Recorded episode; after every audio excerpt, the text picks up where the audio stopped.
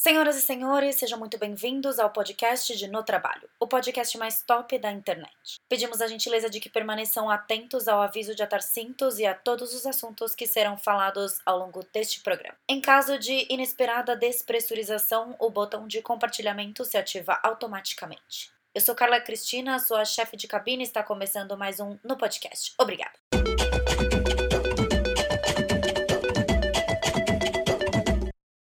Oi, pessoal, estamos aqui em mais um episódio de No Podcast. Esse é o especial de Dia dos Pais, então eu trouxe o meu pai para gravar comigo. Olá, pessoal, tudo bem? Meu pai é super desenvolvido e desenrolado na frente da câmera, na frente de um microfone. Ele é, tem um canal no YouTube, depois a gente coloca aí o link Ah, para o pessoal acessar. Maravilha. Pai, se apresenta para o pessoal. Olá, pessoal, meu nome é Edson, tenho 52 anos. Atualmente eu sou empresário voltado na área de tecnologia da informação. O meu pai, ele trabalha hoje com TI, já tem alguns anos que ele tá na empresa dele, mas aí teve uma trajetória de carreira com, que envolveu bastante coisa, né? Conta pra gente quando você, um pouco sobre sua formação antes do TI, para que as pessoas conheçam um pouco da sua bagagem aí profissional. Tá, minha formação inicial, ela veio da engenharia, né? Eu fiz engenharia mecânica, não cheguei a, a concluir lá na, em João Pessoa, sou, tanto eu quanto a minha esposa, nós somos do estado da Paraíba, e inclusive lá eu, eu a conheci, ela fazia engenharia civil. Enfim, eh, eu também fui militar, fui oficial do exército, era R2, e eh, eu queria muito, muito, era não ficar na dependência dos meus pais, até por causa da situação financeira difícil, né? E ao sair do exército eu entrei na universidade fazendo engenharia mecânica, só que eu recebi um convite para vir para São Paulo. E aí eh, eu tive que, que, que, que cancelar né, o meu curso lá. E aí eu vim para São Paulo. Ao chegar aqui em São Paulo, Silvana, que é minha esposa, ela já fazia engenharia civil também, que foi justamente quando nós nos conhecemos na UFPB. E ao chegar aqui em São Paulo, ela continuou o curso de engenharia civil e eu eh, não, não dei continuidade ao curso de engenharia mecânica, até porque questão de carga horária. Né? Eu trabalhava, na época eu já estava trabalhando, e eh, eu optei por fazer engenharia civil junto com ela. Pois bem, isso foi em 1990, né? quando foi eh, meados de 91, a situação financeira nossa ficou muito difícil. E aí não tinha, devido aos custos, não tinha condições dos dois estudarem. Como Silvana estava mais adiantada que eu, então eh, nós optamos para que eu cancelasse o meu curso. Então comecei engenharia mecânica, não terminei. Comecei engenharia civil, não terminei. E isso acabou me dando aí eh, um certo desânimo, né, para concluir eh, o meu curso de graduação. E Silvana concluiu normalmente. E passado aí, acho que uns quatro anos, né? Uhum. Porque a nasceu em 91. E aí Silvana ficou no meu pé direto para que eu fizesse um curso superior. Como eu já estava envolvido na área de tecnologia, porque na empresa que eu trabalhava eu já, já mexia com isso, é, eu resolvi fazer aí processamento de dados. Foi difícil, porque aí já era já tinha uma filha, já tinha esposa, já tinha todos um, um, um, uma despesa mensal. Né? A gente foi a trancos e barrancos, eu consegui concluir o curso, foi difícil porque, é, queira ou não queira, eu já estava aí com meus 40, foi 99. Não, foi antes, você tinha menos de 40. Ah, é verdade, porque foi você em tinha 99. 35, É. 35, Acho que 36. por aí. E, mas aí eu já não tinha, já tinha aqueles vícios, aquelas, aquelas coisas é, que ficam encucadas dentro da gente. E isso dificultou um pouco né, na conclusão do curso. Mas aí, graças a Deus, eu consegui concluir. E, e quando você teve essa opção, desculpa te interromper, mas quando você teve essa é, questão de que vocês tiveram que decidir quem ia terminar a faculdade, porque naquela época, por conta do- da falta de tempo e, o ano que a mãe se formou, eu tinha nascido há pouco tempo, então tava mega corrido. Mas pra você foi uma decisão natural você abrir mão do curso e falar, tipo, termina o seu? Ou, ou foi assim. é, você teve algum certo peso, assim, de ah, eu vou largar uma faculdade e tal? Não, não. Porque assim, é, no começo do casamento foi, foi tudo muito difícil. Então, para mim, talvez tivesse até sido uma válvula de escape, né? Porque é, eu não estava dando conta de estudar, e aí principalmente engenharia, porque na época que a gente estudava, eu me lembro, é, normalmente a gente ia à praia no domingo, e aí de duas horas da tarde se encontrava todo mundo lá na universidade, para estudar cálculo, para estudar física. É, na minha faculdade também foi assim, estudei a faculdade inteira, né? É, na engenharia. Exatamente. tipo- Então, engenharia requer um- uma dedicação, né? Uhum. E aqui eu não estava tendo essa dedicação, porque eu estava trabalhando, né? Tinha as minhas. Como Silvana também trabalhava, mas o peso era um pouco maior em cima de mim. Então, na hora da decisão, a gente usou muita razão, porque Silvana já fazia. faltava pouco tempo para ela se formar, e para mim eu estava começando. Aproveitei muitas cadeiras da, da, da UFPB, mas eu ainda estava começando, né? Então, aí a gente decidiu que ela iria continuar. Então, ela continuou e aí ela, ela conseguiu fazer, é, concluir.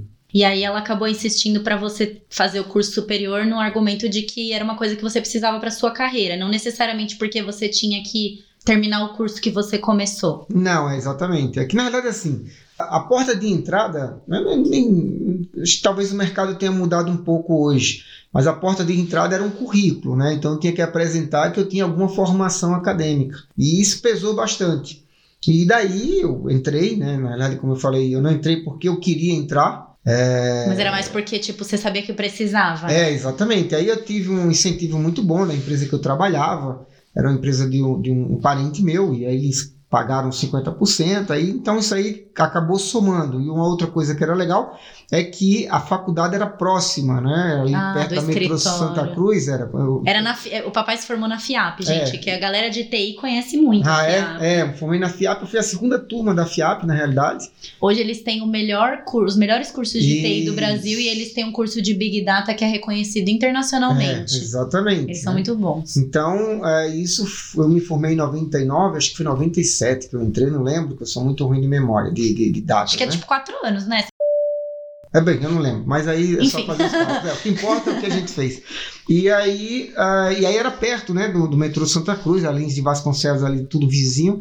E aí isso acabou me incentivando. E como eu também eu já estava na área, foi legal porque foi um up para mim, né? Então, é, aquela coisa que parecia ser um peso, acabou sendo uma coisa bem legal. E você gostou, assim, você foi pra TI tendo uma noção de que você tava, você tinha afinidade com a área, mas não tendo certeza que você realmente queria TI. Ou você já tinha certeza que era isso que você queria? Eu já tinha certeza, porque assim, eu sou uma pessoa que gosta muito de desafio, né? Eu sou muito autodidata. E eh, a TI, ela chama muito essa coisa, né? É, é tanto que logo em seguida eu fiz uma pós-graduação em Lavras. Eu, eu mexo muito com essa parte de software livre, de servidores de livre distribuição, Linux, enfim. Né? E isso me chamou muito a atenção. Então ele acabou completando aquilo que eu precisava. E aí foi na área de TI que eu me encontrei. Eu amo engenharia, amo mecânica demais, né? Meu Nossa, pai, ele ajuda até hoje as coisas em casa, é tudo ele que faz é, também. Meu pai ele tem uma formação mecânica, é, ele tem muito conhecimento e eu acabei aprendendo muita coisa com ele, né? Isso foi muito legal para minha formação. Mas e aí, é, daí você concluiu a faculdade e, e trocou de emprego, né? Porque a empresa que, que você trabalhava, que era empresa da familiar, acabou não vingando, né? É, o que aconteceu? Devido a alguns problemas, a empresa ela simplesmente não vingou. Depois de um determinado tempo, ela fechou as portas. E aí eu fui trabalhar, é, a primeira vez que eu trabalhei no órgão público, era cargo comissionado. É, Na época eu era fiscal de obras. é, e, e aí eu comecei, né? E aí eles viram que a minha tendência era para a área de TI, então eles já me passaram para a parte administrativa, o que me ajudou muito. Então aí começou. É, depois de um certo tempo, a, a empresa que era é, familiar, ela, ela se reergueu, me convidou novamente, eu voltei e assim foi. né? Até que é, eu comecei a trabalhar aí dedicado na área é, de tecnologia, mas em- em- em prefeitura. Né? A primeira prefeitura que eu trabalhei foi a prefeitura de Diadema, aí depois eu fui para a prefeitura de Mauá, lá em Nossa, eu Mauá. achei que fosse o contrário. Peraí, deixa eu te- gente tirar o Galileu daqui É. do quarto. Eu achei que você tinha trabalhado primeiro em Mauá, depois em Diadema, não sei porquê, mas acho que a, a primeira lembrança que eu tenho é de você trabalhar na prefeitura de Mauá. Ah, tá, não, é. Foi primeiro Diadema, porque assim, Diadema a gente fez um trabalho muito legal. Foi naquela época do, do que houve o congelamento da poupança, e a gente Hum. trabalhava com pavimentação asfáltica, a gente Hum. vendia asfalto, né? E era um, um- um- eu me lembro que é, nesse plano. é, as pessoas que estavam com, com as poupanças congeladas lá, com dinheiro congelado que o governo tinha, é, elas podiam usar esse recurso para pagar os benefícios, né? Esse- essa, essa, esse tipo de serviço que a gente prestava. E aí foi um pulo, né? Então a gente vendeu bastante asfalto em Diadema, asfaltou Diadema sem peso. Onde você entrasse em Diadema tinha obra. Uhum.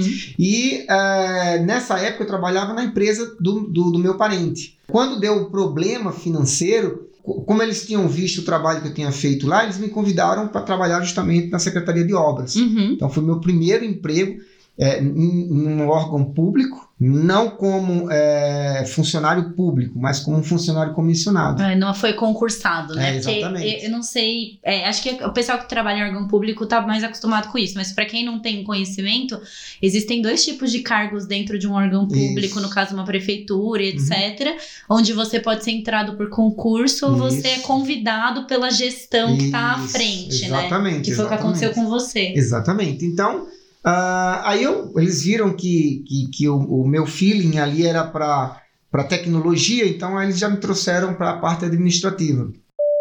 E aí foi legal porque é, nessa época essa coisa de tecnologia não estava assim, estava começando ainda. Aquelas planilhas que a gente fazia naqueles formatos grandes era tudo em máquina de datilografar, não tinha nada. É, e aí a gente começou a usar aquele aquelas ferramentas que começou a dar mais dinamismo à coisa. E aí eu fiz a minha primeira rede, foi lá na Secretaria de Obras de Diadema. Ai, que legal. Primeira rede, eles gostaram e tal, enfim. E aí já mudou, é, houve uma, uma inserção, né? Eu, eu, eu agreguei um certo conhecimento que eu já, ali atrás... Já tinha tava- aprendido. Exatamente. E aí foi quando surgiu é, a Prefeitura de Mauá. O partido que eu trabalhava, que eu era filiado, eles ganharam Mauá. E aí, é, lá em Mauá, eles tinham observado um, um serviço que eu tinha feito em Diadema, eles me chamaram para a área de TI. Aí sim, eu já passei a ter o meu primeiro foco só TI. Porque, na verdade, a parte de redes era na Secretaria de Obras fazendo infraestrutura de TI, né? Isso, Era, exatamente. era construindo a parte de infra de TI, não necessariamente TI puro É, é ali. naquela época, é, TI não tinha, é, assim, um, um- não era um leque tão grande como é hoje. É, hoje é. Hoje você tem uma área de infraestrutura, outra área de desenvolvimento, outra área de segurança. Então, hoje já tá uma coisa já está bem mais é, dividida. Uhum. né? Naquela época, não. Naquela época era uma coisa muito concentrada. Essa coisa de rede é, ainda existia, para quem é mais antigo aí vai lembrar, de rede, de rede com cabeamento coaxial. É, é, aí Mauá me chamou. Eu fui para Mauá. Aí lá em Mauá eu assumi parte de serviços de helpdesk, né? E aí foi um grande investimento na minha vida profissional. Foi quando eu estava em Mauá, porque aí eu fiz vários cursos, Eles pagavam, né? pagavam, pagavam. Fa- eu, Assim, eu, eu, eu tenho muito a agradecer pelo investimento que eles fizeram a mim. É óbvio que teve retorno, porque assim, eu me dedicava de domingo a domingo, né? Isso Eu- é verdade, eu que eu lembro. é, eu tenho um perfil que, assim, o meu perfil é de quando eu gosto, eu abraço a coisa e, e tem que ir. Entra de cabeça. É, né? exatamente. E aí, quando eu saí de Mauá, aí Diadema voltou. Aí eles me chamaram para Diadema, eu assumi o departamento de informática e foi, foi uma- um desafio enorme, porque lá, para você ter uma ideia, acho que só tinham seis contas de e-mail. A internet lá era discada. Deus é mais. Aquele modemzinho, sabe? O pessoal fala, ah, eu tenho um Robotics aqui, tá dando 64K. O pessoal achava show de bola. Hoje a gente fala em, em 100 megas. Não, em- 64K, você não Cara, carrega nem o Instagram. é, exatamente, né? Então, eram só, só as secretarias que tinham e-mail. Nossa, foi legal. E aí a gente trabalhou, eu me lembro, até que a Cristina tá aqui com.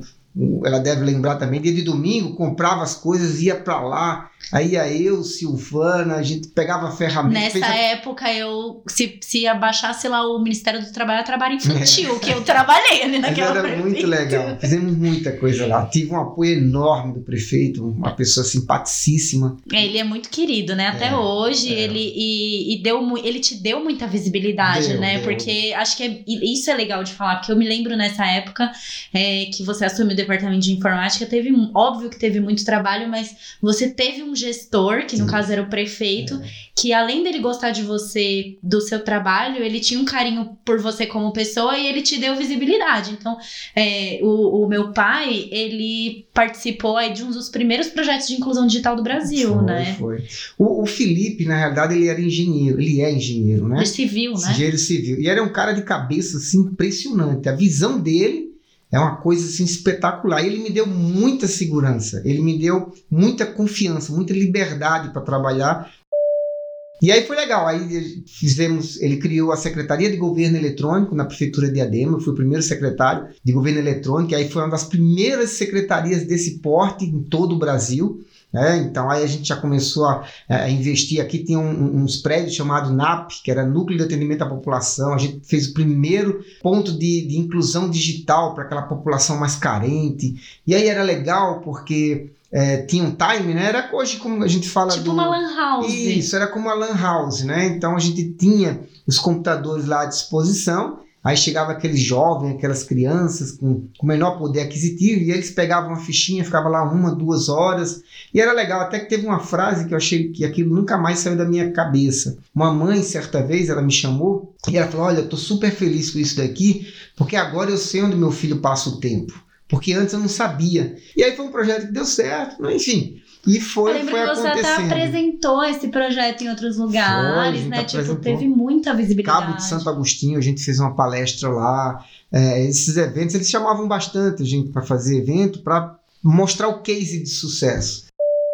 E assim foi sendo, né? foi, foi indo. Aí me lembro que eu fiquei é, oito anos em Diadema. Também, né, eu agradeço demais a equipe que trabalhou comigo. E aí chegou o grande baque da minha vida profissional, porque é, mesmo fazendo, é, dando continuidade, porque assim, mudou o prefeito, mas não mudou o partido. Né? Isso foi em 2008 para 2009. Porque um prefeito não pode se reeleger pela segunda vez, né? Ele só pode Isso. ser prefeito durante oito anos e aí, Isso. obrigatoriamente, o partido tem que colocar Exatamente. outra pessoa ali do mesmo Exatamente. partido. E aí, para minha surpresa, a nova gestão, né, não tinha virado o ano ainda, mas aí estava naquela parte de, de transição. E aí a nova gestão pediu o cargo, né? E eu fiquei sem pé, sem chão. Você não estava esperando? Não, não estava em hipótese alguma, até porque assim, eu sempre é, primei pelo caráter, então é, sempre fui muito honesto, nunca peguei nada assim. Nossa, isso sabe? é verdade, não tem nem o que falar. Eu não tenho. A gente fez um serviço em oito anos, um excelente serviço. Então, para mim, foi um. Tirou o pé, né? Tirou meu chão. Foram duas, dois momentos muito difíceis. Primeiro, quando eu soube que eu não em 2009 eu não teria mais emprego. Porque você ficou impactado, né? Porque assim, um cargo comissionado você não tem direito a várias coisas que Não, um cargo. CLT tem, né? E você não tem FGTS, não tem nada disso, né? E aí, Canoas, que também era uma prefeitura do mesmo partido, eles souberam de um trabalho que eu fiz aqui através de um empresário.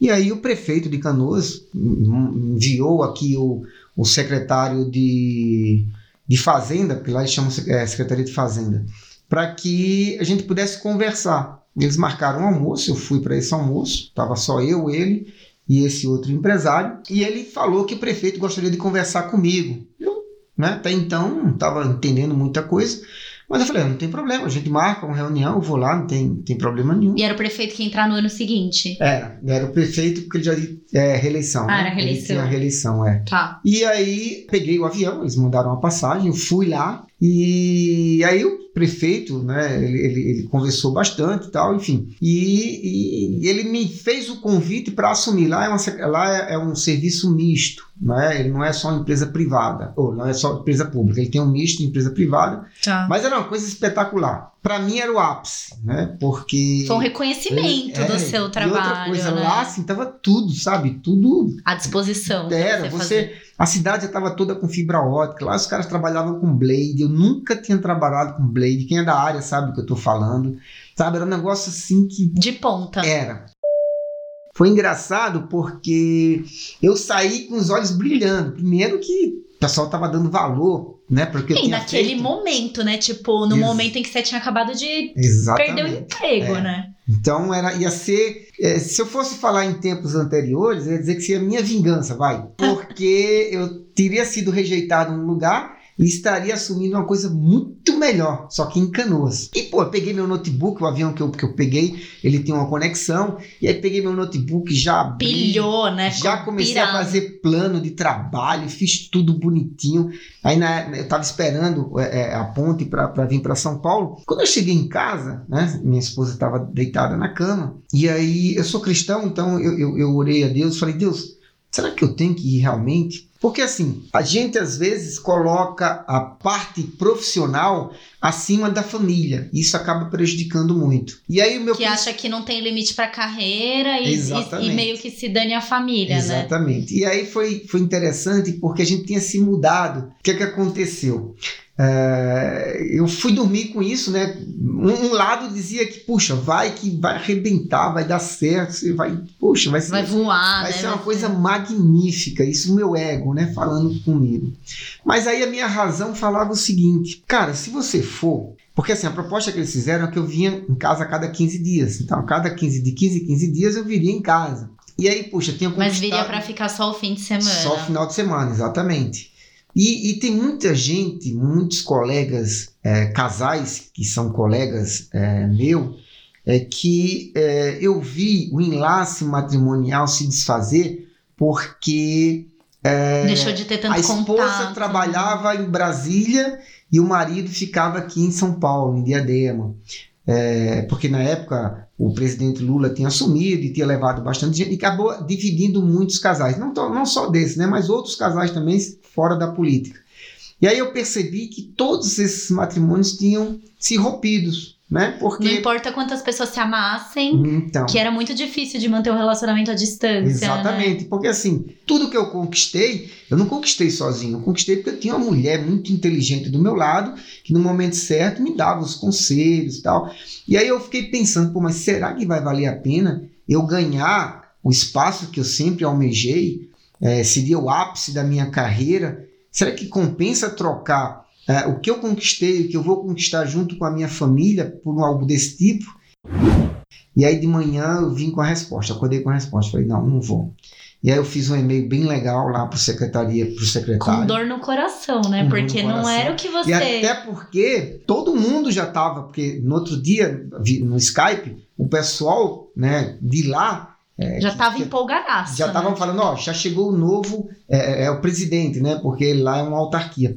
Chegou o novo presidente da, da companhia e tal, eles que veio aí e tal. Então todo mundo já estava comentando isso. Ah, você ia ser CEO da empresa privada isso, que ia. Exatamente. Ah, não, só, peraí. Então é. Só estaria abaixo do prefeito. Só. Mas aí é, então, então você ia ficar na parte da iniciativa privada associada à prefeitura como CEO dessa empresa. Exatamente. Então, era algo assim, naquela época. Não, até hoje você ser convidado para ser CEO de uma empresa é tipo absurdo, assim. Exato. assim. Mas aí eu pesei, né? Então eu digo, não, eu, eu prefiro a família. E foi uma decisão mais certa que eu tomei. Quando foi em janeiro de 2019. 2009. Oh, perdão, quando eu entrei é na faculdade. É, isso. Janeiro de 2009, aí eu conversei com Silvana, por isso que é fundamental a gente ter um bom relacionamento. E a gente cortou tudo que era despesa de casa. Telefone, TV a cabo. Porque assim, eu ia. Silvana ia ser o arrimo da casa, enquanto até que eu pudesse, né, começar. Voltar a contribuir, né? É, porque na verdade, eu, eu ia abrir uma empresa. Eu tinha uma empresa antigamente, né? Bem antes eu tinha, mas assim, era uma empresa que eu não dependia dela. Era um bico, né? Era um bico, é, exatamente. Ele tinha CNPJ, tinha tudo, mas era um bico, porque eu tinha minha fonte de renda, o meu sustento era a prefeitura. Já dessa outra vez, não, 2009. Ela ia ser o sustento também da família, ela ia somar é até engraçado, porque eu tenho amigas que tem, são filhas de militar que o pai tem um comportamento até machista. Mas eu não acho que você seja machista, pelo contrário. Mas eu acho que tem um peso, né? Eu acho que para um homem teria um peso assim de eu deixei de ser o arrimo da família, porque acho que é muito, é muito, assim como existe o, o machismo que afeta as mulheres, o machismo nesse caso afeta o homem, né? Porque ah, não sei também se você viu isso com naturalidade. Eu acho que vocês estão num relacionamento super bem resolvido, vocês dois. São exemplos de relacionamento para mim, mas ah, eu entendo que existe uma expectativa em torno de um homem, e ainda mais de um pai de família, dele ser o provedor mesmo da, da, da casa, né? Você sentiu alguma coisa assim? É, na é, sentir a gente sente, né? É, é que. É como eu já mencionei, eu sou cristão, então eu aprendi que eu e Silvana somos um só corpo. É, um, um, momento ela vai conseguir fazer, outro momento eu vou conseguir. Então isso ajudou bastante. Uhum. Foi um momento em que eu me abri demais com ela, aliás, como eu sempre, eu sempre faço. E a gente junto foi conversando, foi aí eu abri a empresa, e aí veio meu primeiro cliente, foi engraçado porque é, eu nem sei como é que ele me achou. É, fica lá em São Paulo, o, Azeplan. Ah, ele foi seu primeiro cliente? O Eduardo, ele me chamou lá, eu fui. E aí começou a aparecer as coisas. Pô, foi legal, começou, sabe, a ter um crescimento. Aí já, a gente já começou a ter o outro padrão de vida. Tive um, um momento também complicado como empresário, porque assim, eu não tinha a cultura de que existem momentos que são gordos e momentos que são magros financeiramente. Então, como empresa, você tem uma oscilação. Um mês pode estar tá bom, o outro pode estar tá ruim. Como seis meses pode estar tá bom, mas sempre também vem o tempo ruim. É que você tá acostumado, estava acostumado a ter aquilo constante, né? Aquele Exatamente, salário no final é. do mês. Enquanto, enquanto funcionário, a gente sabe que no dia 5 vai estar tá lá depositado, né? Tô super tranquilo. Quando eu chegar nas férias, eu vou ter um terço para poder gastar nas férias. Enquanto empresário, isso não tem jeito, não existe isso. Eu não, não, não, não tinha educação financeira para perceber isso. Então, tudo que entrava, pum, eu gastava. E aí chegou um momento super difícil, foi uma parte também complicada, mas eu aprendi, né? E aí fui fazendo. Fui de que fazendo. você gastou, que você não poderia gastar, e aí no momento em que não veio cliente, você ficou é, apertado, é. né? Porque as contas elas continuam a vir, né?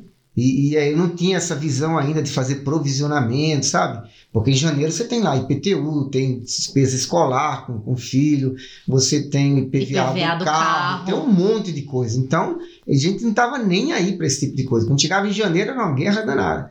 E aí a gente começou, isso não tem muito tempo, deve ter uns quatro anos que a gente faz isso agora, né? Mas é super importante essa coisa de, da, da, da educação financeira.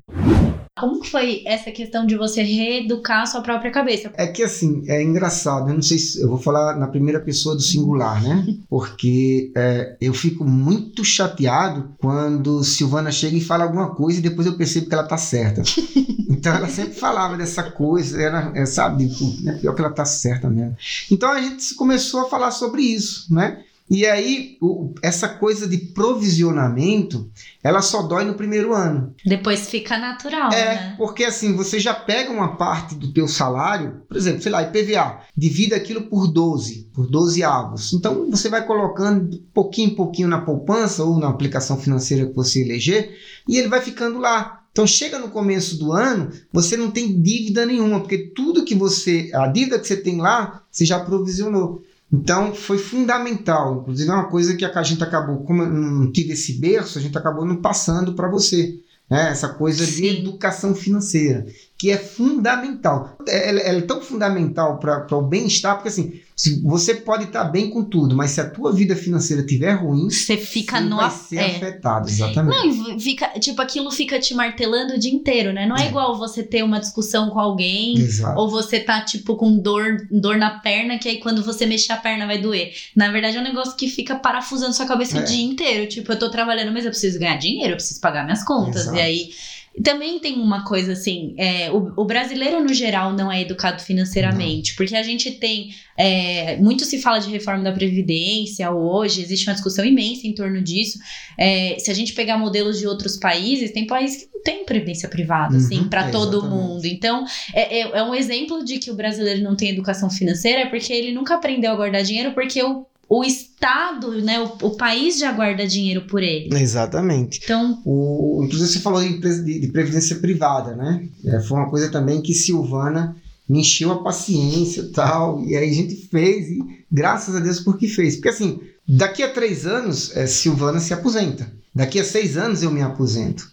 Inclusive, a gente está pensando agora em mudar, inclusive, de área, né? A gente vai se preparar para isso, a gente vai fazer eu Estudar. sou apaixonado pelo agronegócio. Estou fazendo agora um curso, acabei de me inscrever em um curso é, com drones é, na agricultura digital. Então a gente está querendo. Ah, eu acho isso muito top também. É. Porque é uma oportunidade, eu acho que é legal também falar, e é uma coisa que tem a ver com a minha área, de que não é só porque você estuda determinada coisa que você precisa ficar naquela caixinha para sempre, né?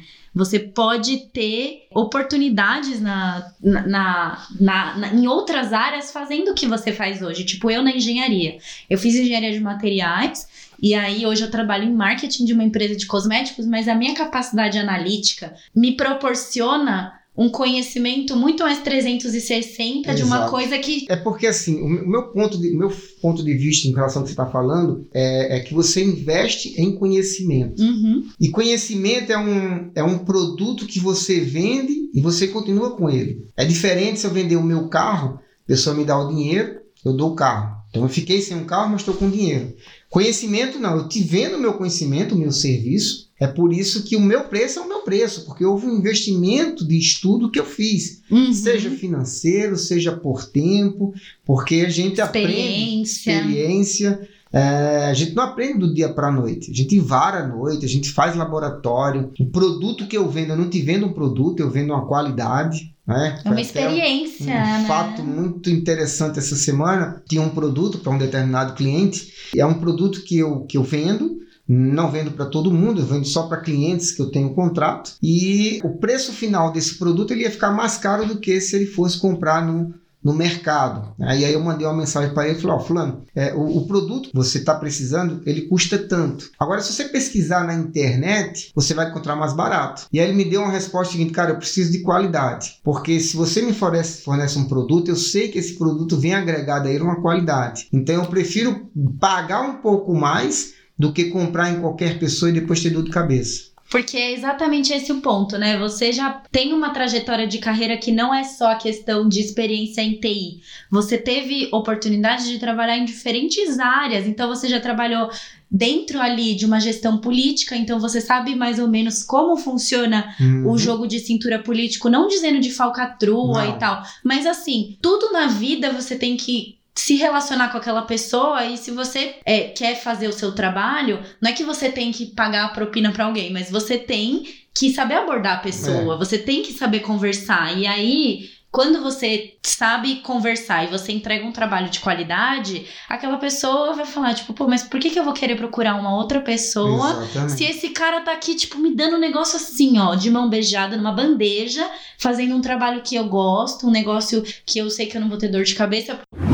E, e hoje muito se fala em qualidade de serviços, né? Eu acho que a gente passou por um momento muito grande na, na humanidade, na sociedade, de que a gente queria quantidade e não qualidade. E aí por isso se deu o boom de Revolução Industrial, montadoras, fast fashion, é todo um movimento falando de quantidade ao invés da qualidade. E aí hoje acho que é, não só por conta do, de, de crises climáticas e de excesso de consumo, do fim do petróleo e etc., mas do, da- dos poluentes que a gente tem colocado na atmosfera, mas as pessoas começaram a parar e pensar um pouco do tipo.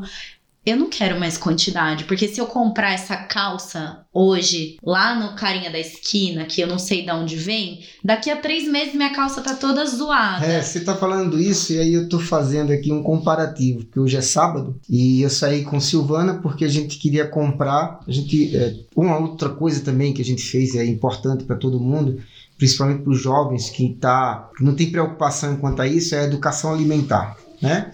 E aí nós saímos hoje de manhã porque a gente queria comprar produtos orgânicos. Então, é, e aí foi difícil, porque a gente não encontrou.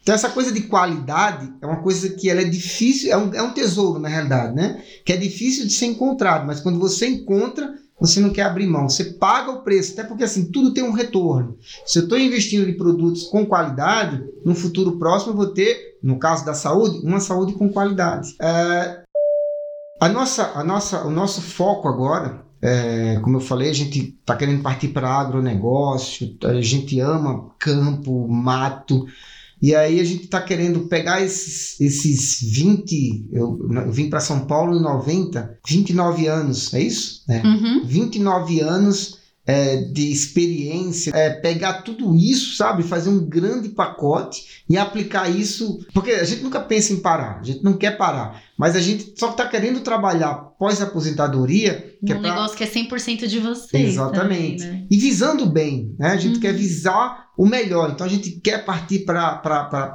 produtos orgânicos, a gente quer partir para esse lado, quer fazer os nossos passeios.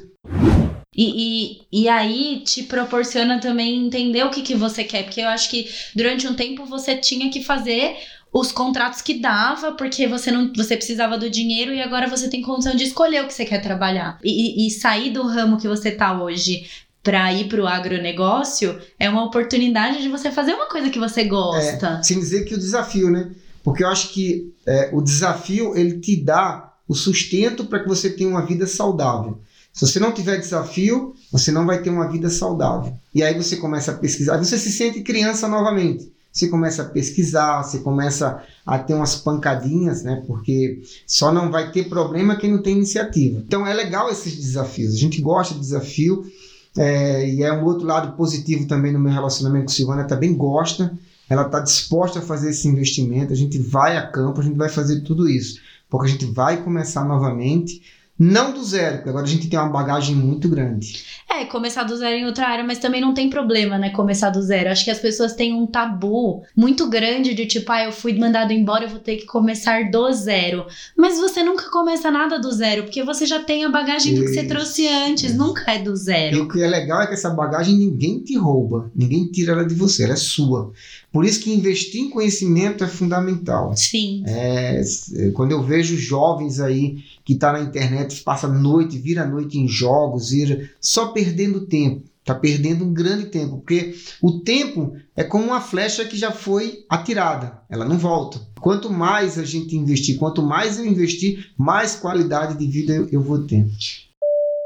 E quanto a vender isso para as pessoas, porque assim, é, essa, essa frase é, eu sempre uso também. Acho que foi uma das coisas que você falou para mim desde criança que eu que eu sempre guardei, que é o conhecimento é a única coisa que ninguém pode tirar de você. Uhum. As pessoas podem tirar o seu que é material, mas o conhecimento eles, você, elas nunca vão tirar de você mas como que você faz o seu cliente ver o valor, perceber o valor do seu trabalho. Então, porque assim, às vezes a, a pessoa chega para você pedindo um serviço e aí você fala, ah, custa, sei lá, tanto. Eu tenho, eu tenho um cliente na Barra Funda. Na verdade, assim, os meus clientes são tão antigos que eu já nem chamo eles de clientes, né? São de parceiros. E certo dia eu passei lá, já faz um certo tempo, eu passei e ele falou, pô, né, você não vem aqui? Aí eu falei para ele: olha, quando eu vier aqui é porque tem problema. Melhor é que eu te mande só a nota fiscal por e-mail.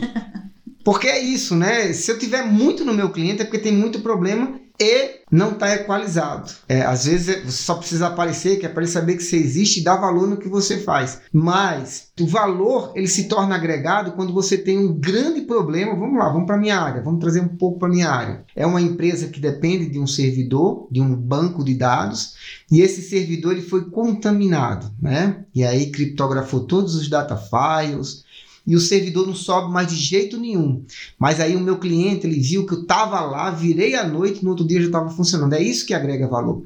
Tapinha nas costas vai te fazer só uma amizade. Que for, o que ele quer mesmo não é amizade. Ele quer que na hora do aperto você tenha a solução pronta e sem custos, né? Porque senão você começa a fazer, ah, o preço da hora do meu profissional é tanto. Daqui a pouco ficou insuportável ele manter. Que é o barato sai caro, né? Tipo, ah, o seu contrato custa tanto. Mas aí no contrato não tá coberto esse serviço, Exatamente. não tá coberto a visita é extra, não tá coberto não sei o que. Se você quiser, vai cobrar mais. E aí, quando você vai ver, você pagou até mais do que o cara que te cobrava Isso. alto, mas assim, tipo, viu? O serviço que eu estou te prestando é um serviço que tá tudo incluso. É. Então, se der um problema 11 horas da noite da terça-feira, na quarta-feira, 8 da manhã, seu servidor Exatamente. vai estar de pé. E eu não vou te cobrar mais por isso. Exatamente. Então, assim, é como viajar numa companhia aérea de primeira classe e viajar na econômica. Uhum. Você, a, você paga muito mais caro na passagem? Paga, mas os custos estão todos embutidos ali. Exatamente. Então tem um cobertor, tem um assento que reclina, tem um uhum. drink, tem não sei o que, blá blá blá blá blá, blá sobremesa.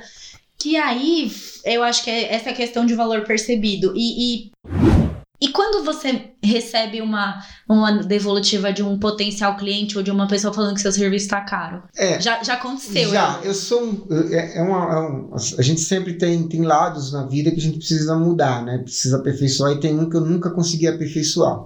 É o meu lado comercial. Eu sou um péssimo negociador.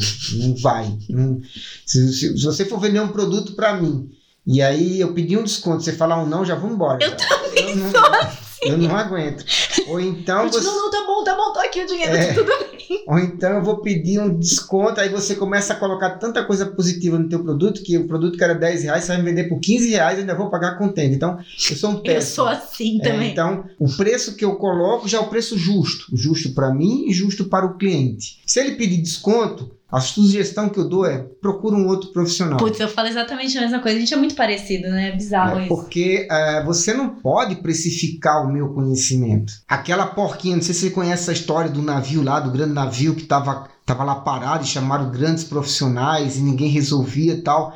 E aí chamaram um mecânico muito experiente para dar uma olhada. Aí ele olhou lá pro, pro, pro, pro componente e falou: "Ah, Me dá uma chave de grifo aí, por favor. Aí deram para ele, ele deu duas pancadas numa porca, deu um reaperto, liga o motor agora. E aí ele começou a funcionar. Aí o capitão perguntou: quanto foi o serviço? Nossa, mas só tudo isso para apertar uma porca? Não é o aperto da porca, é o conhecimento que você adquiriu. Pra saber onde tá o problema. Exatamente. Então não precifique o meu serviço. Se for precificar, melhor que você não me chame para negociar. Porque eu não vou, você não vai me contratar. É eu não sou o melhor Ah. tá? Eu não sou o melhor do mercado.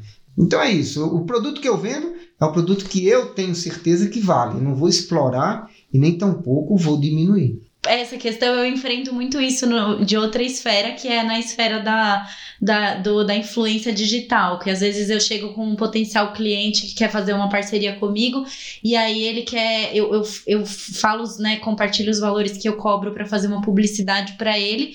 E aí ele fala, pô, mas tá caro, fulana de tal faz por tanto. Aí a vontade que eu tenho é de falar, então vai lá e faz com a fulana. Depois você se arrepende e volta pra fazer comigo. Você vai Uhum. pagar duas vezes. É. Mas aí, assim, eu, eu sempre coloco isso. Eu falo, então, o que você vê no Instagram, os 10 segundos de stories, ou o post no feed que você vê no Instagram envolveu uma maquiagem, eu tive que fazer o cabelo, eu Uhum. tive que contratar uma fotógrafa, eu passei pelo menos uma meia hora pensando na legenda, escrevendo várias versões. Além disso, tem tudo que eu construí ao longo de cinco Exatamente. anos no Instagram e a minha credibilidade. E aí é isso, não precifique o meu trabalho. Você tá tentando pôr preço na minha credibilidade? Se eu tô colocando o negócio, o seu produto no meu Instagram, é porque eu confio no que eu Exato. tô falando e eu não vou jogar um conteúdo aleatório no meu, no meu, no meu Instagram falar compre isso. Não, eu vou contextualizar o seu produto. Então, tipo, a gente tá fechando uma parceria aqui, mas eu já tenho, eu, eu estou falando pra você que eu tenho na minha cabeça um conteúdo de forma que eu vou colocar isso, encaixar, fazer isso encaixar que nem um quebra-cabeça, pra que o a sua publicidade esteja ali Uhum. e as pessoas vão saber que eu tô fazendo conteúdo publicitário, mas é um negócio que não tá aleatório. Ele faz sentido. É, e você está falando isso porque você tem propriedade no que tange a caráter, né? A gente tem muita coisa que se parece e uma delas é isso. Você tentando se promover às minhas custas. Tô brincando. Se eu tenho lá 6 mil seguidores, nem sei quantos eu tenho, mas são seguidores. Não comprei ninguém para ser meu seguidor, né? É Uhum. como você também. Então você tem os seus seguidores, você não comprou ninguém, você não comprou um pacote para que você possa parecer que tenha seguidores. Então você sabe do produto que você tem e você sabe para quem oferecer. Porque quando você é seguidor de alguém, você é quase fidedigno àquela pessoa. Se eu disser, olha, o meu óculos é show de bola, ele é da marca tal, tem seguidor que vai comprar. É, porque a pessoa sabe. Da qualidade, Da qualidade. da honestidade. Porque assim, uma coisa é você anunciar um produto porque você ganhou determinado dinheiro. A outra coisa é você anunciar um produto porque você tem uma credibilidade no, no- no mercado. Porque assim, se chegarem alguma coisa para mim, dizer, ó, anuncie isso daqui, se não tiver qualidade, eu não vou anunciar. Porque eu estou colocando em xeque aí O seu caráter. Exatamente. Então isso não tem preço, né? Então é por isso que é, é, a gente acaba fazendo a diferença no mercado, justamente por causa disso, porque é credibilidade. Não é difícil. É, o público é como eu falei, eu sou um grande executor, não, não tenho, eu não tenho paciência para negociação. Se o meu preço é esse, eu acho que vale, então paga. Se não, aí fica tranquilo. Já aconteceu de alguém te procurar, falar que tá caro, aí depois voltar e falar, ah, então, fulano de tal não resolveu meu problema, eu vou precisar de ajuda? Já principalmente na área de software livre, né? Faz o serviço, mas não teve a qualidade que precisava ter no serviço, né? Uhum. Aí a pessoa me chama e a gente refaz o serviço. Então é sempre bom que a gente sempre procure os extremos. É óbvio que nós não somos perfeitos, mas a gente tem que trabalhar para a perfeição, porque aí no futuro próximo a gente vai colher exatamente o fruto que a gente plantou. E é com essa mensagem maravilhosa que a gente deseja um feliz Dia dos Pais para os pais de quem está ouvindo. E se você é pai, sinta-se parabenizado pela mensagem nossa de Dia dos Pais. Pai, muito obrigada pela sua presença. Eu que agradeço pela participação, poder participar com Sempre você. Sempre um prazer. Gente, é isso. Muito obrigada por terem assistido. Assistido não, ouvido. Eu ainda tenho que falar assistido, mas é ouvido. Muito obrigada por terem ouvido e até o próximo episódio. Tchau!